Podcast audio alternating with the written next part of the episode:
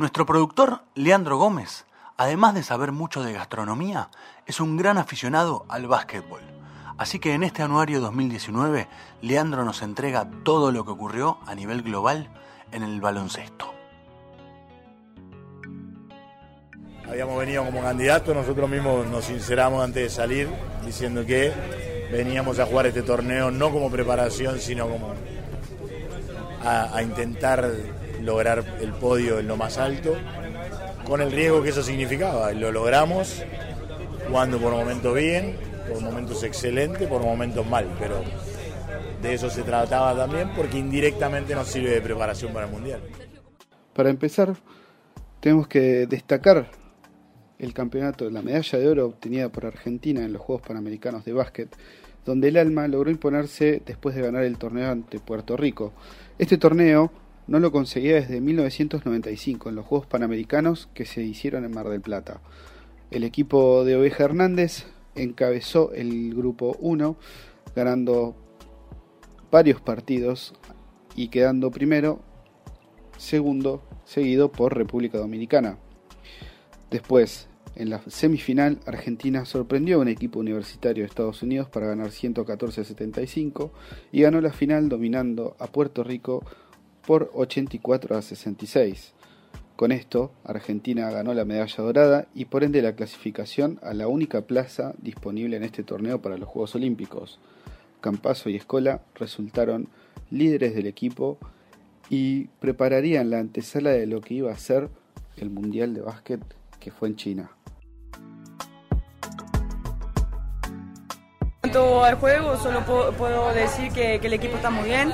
Eh, para nosotras es un nuevo proceso, bueno, para los entrenadores también, pero creo que, todos juntos vamos a lograr algo muy lindo. Creo que de este torneo, los partidos que pudimos jugar, eh, demostramos que, tenemos cosas, claro que falta mejorar, eh, falta de entrenamiento por, ser un nuevo proceso, pero creo que, con el tiempo el equipo se va a sentir mejor y vamos a poder demostrar dentro de la cancha lo que, lo que el básquet femenino está haciendo en Argentina. ¿Queda alguna reflexión de lo que sucedió el otro día, que, con la impotencia que nos sentimos todos, incluso eh, que no pudieron disputar ese partido, que, hubiera sido este, determinante para hoy estar compitiendo por otra cosa? Eh, sí, que hay que, que, estar enfocado en todos los torneos, sí o sí, eh, que, hay que, hacerse, que hay que hacer las cosas bien, eh, pero bueno, hay que luchar todos juntos. Creo que esto nos va a fortalecer para que todo el básquet femenino siga luchando por ganarse ese lugar. En segundo lugar, tenemos que hablar de las gigantes que no pudieron jugar. El seleccionado femenino de básquet nacional tenía la oportunidad de disputar un partido contra Colombia en los Juegos Panamericanos para intentar una plaza a los Juegos Olímpicos, pero la organización eligió las camisetas equivocadas. Colombia jugaba con camiseta oscura y Argentina se estaba presentando en el campo de juego con camiseta color azul, algo que no puede pasar porque un equipo tiene que tener claro y otro indumentaria oscura, lo cual generó demoras en el comienzo del, del encuentro y una negociación que no llegó a buen puerto porque las camisetas blancas con las que tenía que jugar Argentina y que estaban asentadas en la planilla de juego deberían haber llegado mucho tiempo antes, pero los 40 minutos de demora hicieron que Colombia pueda ampararse en el reglamento y solicitar el walkover. ¿sí? El walkover es un partido ganado por no presentarse el otro equipo o bien porque el otro equipo no llegó a, cumplir los requerimientos del reglamento, como pasó en este caso.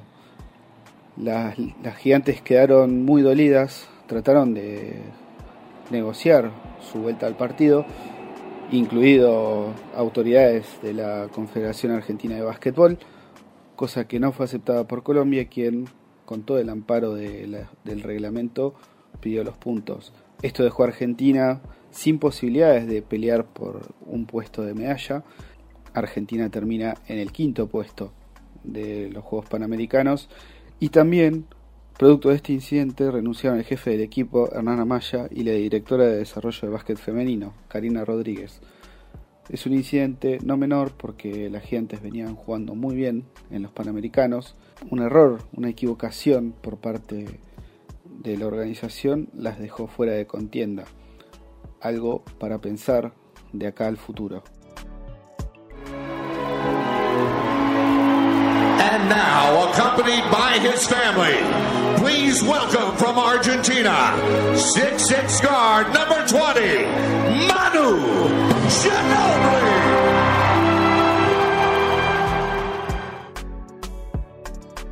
Siguiendo un poco con el anuario de básquet, esta hermosa tarea que me ha tocado hacer para Miedo Escénico, tenemos el retiro de Manu Ginobili que fue en el mes de marzo.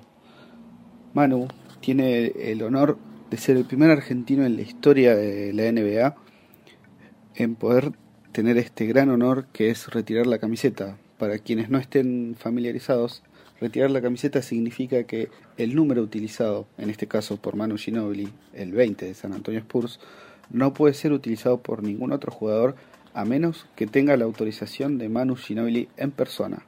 Recordemos que Manu con San Antonio Spurs logró cuatro anillos de la NBA. Y esta ceremonia se destacó por ser muy emotiva, acompañado en un principio por los jugadores de la generación dorada, como Pablo Prigioni, Luis Escola, Pepe Sánchez también, Andrés Nocioni y Gabriel Fernández, quienes tuvieron unas palabras en español, algo medio inusual para la NBA que está acostumbrada a que sea todas las, todos los actos y ceremonias en inglés, quienes dedicaron unas palabras y anécdotas de Manu para la transmisión televisiva y también para los presentes. Después llegó el turno de todo el equipo de San Antonio Spurs, donde el anfitrión era Sean Elliott, una figura de los San Antonio Spurs que hoy se dedica al comentario deportivo de la NBA, seguido por Tim Duncan, Tony Parker, Greg Popovich, Fabricio Berto, y con un silencioso pero muy emocionado Arcy Buford. Recordemos que Arcy Buford fue el primero que descubrió a Manu Ginobili en un torneo sub, sub 20 en 1999 y fue él quien sugirió contratar a Manu. La ceremonia tuvo su punto culmine respecto a las emociones cuando Manu se dirigió a su familia y a su esposa agradeciéndole todos los años de sacrificio por parte de su familia para que Manu pueda jugar y pueda competir al máximo nivel. Esta ceremonia terminó con la tradicional presentación de la camiseta y también con algo muy emocionante que llevó a cabo la NBA, que fue el hashtag Gracias Manu. Dentro de este hashtag, jugadores de la talla de Kobe Bryant, de LeBron James, de Steve Nash, saludaron a Manu Ginobili por brindarle a la NBA un aire que hasta ese momento ningún jugador tenía. Recordemos que Manu también es como creador, no creador, pero más promulgador del Eurostep, ese paso de bandeja que tanto utilizaba para llegar al aro contrario. Manu tuvo cuatro anillos de la NBA y un, una medalla dorada, una medalla de bronce y un subcampeonato mundial. Nada mal para el primer argentino que logra retirar su camiseta de un equipo de la NBA. Miedo escénico, radio en vivo, podcast. Creo que lo primero que tenemos que hacer es felicitar a España. Fueron mejores, jugaron mejor básquet que nosotros, nos superaron, eh, no encontramos respuestas para lo que hicieron. Y bueno, ahora estamos tristes, es un mal momento, obviamente, porque realmente creíamos que íbamos a ganar hoy. Eh, y bueno, eh, es un momento duro para el equipo, pero creo, soy, soy optimista de que con el correr de las horas el equipo va a, saber ver para atrás y entender lo que hicimos eh, durante estas dos semanas y estar más que orgulloso. La verdad que fueron dos semanas espectaculares. Ahora es el momento de hablar del Mundial de China 2019, que nos trae una de las páginas más alegres por un lado y un poquito tristes por otro. ¿sí? Argentina encabezó el grupo B que compartía con Rusia, Nigeria y Corea del Sur. Ganó sus tres partidos, le ganó a Corea del Sur 95-69, a Nigeria 94-81 y después a Rusia 69-61. Argentina tenía una particularidad en este mundial ya que contaba con Luis Escola, un experimentado jugador del cual no se sabía hasta el, hasta su participación en los Panamericanos, no se sabía qué iba a hacer con su futuro. Él decidió jugar, obviamente decidió jugar el Mundial de Básquet. La proximidad entre el Mundial de Básquet y los Panamericanos que fueron antes fue motivo de preparativos y le sirvió muchísimo al equipo de, de Lobeja Hernández para poder estar a tono dentro de la competencia. Lo que sí, el seleccionado nacional contaba con muchos jóvenes, ya sea Luca Vildosa, Lucio Redivo, Nicolás Brusino, Facundo Campazo, también que había tenido experiencia en la selección, pero liderando el equipo, un Gabriel Deck que siempre pide pista, y por ese, por ese entonces la selección llegó a clasificar como primera a la fase eliminatoria. Después Argentina tuvo que enfrentar a Serbia, a quien le ganó 97 a 87. Un partido que se le creía perdible a Argentina por el dominio serbio dentro de la competencia, con jugadores de mucha experiencia y letales. Después viene quizás lo que fue el batacazo más grande, porque para las semifinales Argentina venció 80 a 66 a Francia, quien se creía uno de los grandes candidatos a aspirar el título el equipo liderado por Escola tuvo un partido impresionante, no dejó bajo ningún punto de vista que Francia pueda despegar y pueda hacerse protagonista en el encuentro, dominando todos los cuartos y dejando a Francia realmente con, una, con un goleo bastante bajo para lo que venía siendo su, su pasar dentro del Mundial. Argentina logra, con la presencia de Manu Ginóbili, ganarle a Francia y esperar quizás al peor rival posible, porque España venía de ganar la semifinal contra Australia por 95-88. España con muchísimos jugadores de categoría, con un Ricky Rubio sobresaliente y también con otro base de clase mundial, por más que solamente jueguen en Real Madrid, como si esto fuese poco, que es como Sergio Llull, Marc Gasol también, quien tiene su, su andar no solo en la selección española, sino también en la NBA.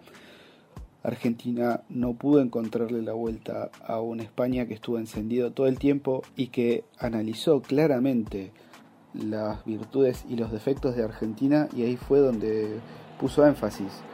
Nunca lo dejó dominar el partido. Argentina le costó muchísimo llegar al aro de manera limpia y también España supo forzar tiros raros desde el perímetro para que se pueda invocar, vamos a decirle, el tiro de tres tan eficientemente como lo venía haciendo. España por su parte logró romper la defensa argentina, una de las virtudes que tenía el equipo de Oveja Hernández, y ganarle por 20 puntos a la selección nacional.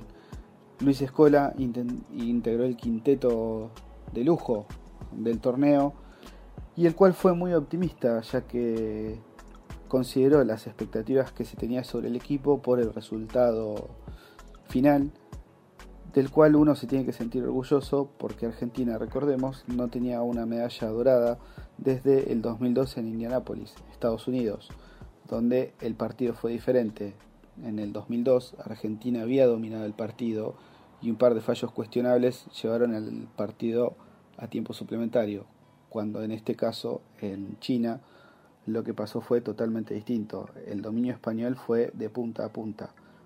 Sin embargo, me parece algo muy loable destacar el rendimiento y todo lo las, las buenas sensaciones que deja Argentina con su selección de básquet para lo que viene, que son los Juegos Olímpicos, dentro de los cuales Luis Escola pretende participar.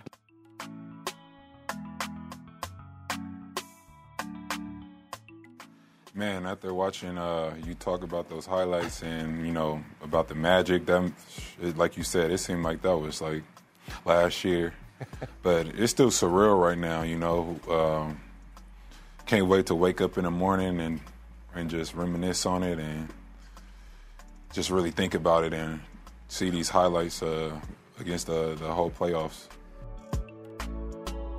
Y hablando un poco de NBA, tenemos que hablar de Kawhi Leonard y Toronto Raptors, el nuevo y vigente campeón de la NBA, aunque para cuando este anuario está al aire, o sea, este jueves, ya sabemos que Kawhi está en Los Ángeles Clippers, ¿sí? Sin embargo, parece bueno y válido recordar un poco de la temporada de Kawhi en Toronto Raptors. El ex jugador de San Antonio y un valor que San Antonio no pudo aprovechar en la temporada anterior ya que no se presentó en varios juegos, algunos dicen por lesión, otros hablan de problemas contractuales, terminó con un promedio de 28.5 en puntos, 9.8 en rebotes y 4.2 en asistencias. Nada mal para un equipo que no tenía en sus planes eh, llegar tan lejos, o sea, con Kawhi sí, pero los antecedentes de Toronto lo dejaban siempre ubicado en playoffs y nunca pasando una final. Para la final tuvieron que enfrentar nada más ni nada, nada menos que a Golden State Warriors, el campeón con Steph Curry a la cabeza. Tuvieron muy difícil el partido, ya que la serie, ya que el primer partido lo ganaron, el segundo lo perdieron, el tercero lo ganaron y ahí comienza el dominio de Toronto, porque gana el cuarto, el quinto y el sexto para terminar 4 a 2.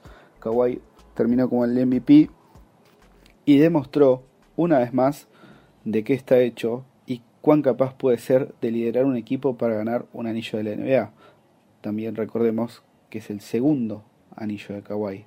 El primero lo logró con San Antonio en la temporada 2013-2014 y el segundo ahora en la temporada 2018-2019 con Toronto Raptors. Trabajo para, para, subir ese techo, realmente trabajo duro para, para encontrar mi, mi, mejor versión cada partido, cada día. No me planteo llegar a mi mejor versión, planteo disfrutar el proceso, que al fin y al cabo eso te hace llegar a la mejor versión. Un fenómeno, un fenómeno como jugador lo veis todos los días, pero no veis lo que trabaja en el gimnasio, en, quedándose tirando después de cada entreno. Le echa muchas horas, se merece todo lo bueno que le pase y la verdad que ha jugado espectacular. Por último, para cerrar nuestro anuario de básquet, tenemos que hablar un poquito de Facundo Campazo. El base argentino que ahora se encuentra en el Real Madrid está demostrando por qué fue fichado por el equipo de Florentino Pérez.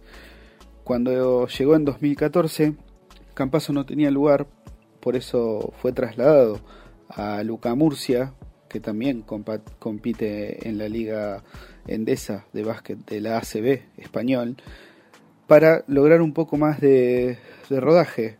¿sí? Eh, equipo que compartió con el subcapitán del seleccionado argentino de básquet, Marcos de Lía. Lo que pasó fue que Campazo obtuvo rodaje llevando a Murcia a, los playoffs, algo que no hacía hace muchísimo tiempo. Y una vez eh, transferido Luka Doncic a la NBA, volvió al Real Madrid. El problema del Real Madrid es que siempre tiene buenos bases, como Sergio Llull. Pero a Facu no le pesó eso y comenzó a ganar minutos y a ganar protagonismo, tanto que llegó a MVP de la temporada pasada y en la actual. Un galardón que solo ostentan de manera consecutiva Dejan Bodiroga, de el basquetbolista serbio que le ganó a Argentina en la final del 2002, y Juan Carlos Navarro, un histórico del básquet ACB, o sea, del básquet español. ¿sí? También lo lograron Rudy Fernández, Thiago Splitter y su compañero Sergio Llull, pero no de forma consecutiva. Campazo se fue afianzando cada día más a las riendas del Real Madrid y promete una temporada repleta de protagonismo junto con su compañero Gabriel Deck, el correntino que transita su primer temporada en el Real Madrid, cada vez es más determinante para el juego, así que se espera que el Real Madrid continúe su dominio, recordemos que es el último campeón de la Euroliga y de la Liga ACB, por lo cual se espera que defienda estos títulos de la mano de estos dos argentinos y en compañía de un equipo rodeado de estrellas, lo cual hace más meritorio la presencia de Campazo y de Deck en el equipo blanco.